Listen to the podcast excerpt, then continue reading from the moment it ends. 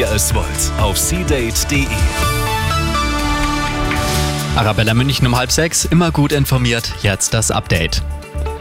Mehr Investitionen in den öffentlichen Nahverkehr. Das fordern heute bundesweit tausende Menschen bei Demonstrationen von Fridays for Future und der Gewerkschaft Verdi. Nur so kann die Verkehrswende gemeistert werden, sagen die Initiatoren. Bei uns in München hat eine kleinere Kundgebung auf dem Odeonsplatz stattgefunden.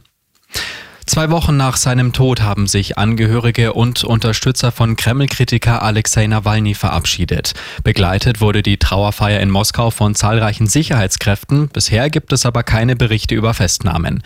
Nawalnys Witwe ist aus Sorge um ihre Sicherheit nicht angereist. Und noch die gute München-Nachricht. Unsere Kliniken gehören zu den besten in ganz Deutschland. Das sagt eine Studie des amerikanischen Magazins Newsweek. Demnach ist das LMU-Klinikum auf Platz 3 und das rechts der ISA auf Platz 4 der besten deutschen Krankenhäuser. Experten haben dafür über 200 Kliniken bewertet, basierend auf Themen wie Hygiene oder auch zufriedenen Patienten. Immer gut informiert, mehr Nachrichten für München und die Region wieder um 6. Und jetzt der zuverlässige Verkehrsservice mit Andy Karg.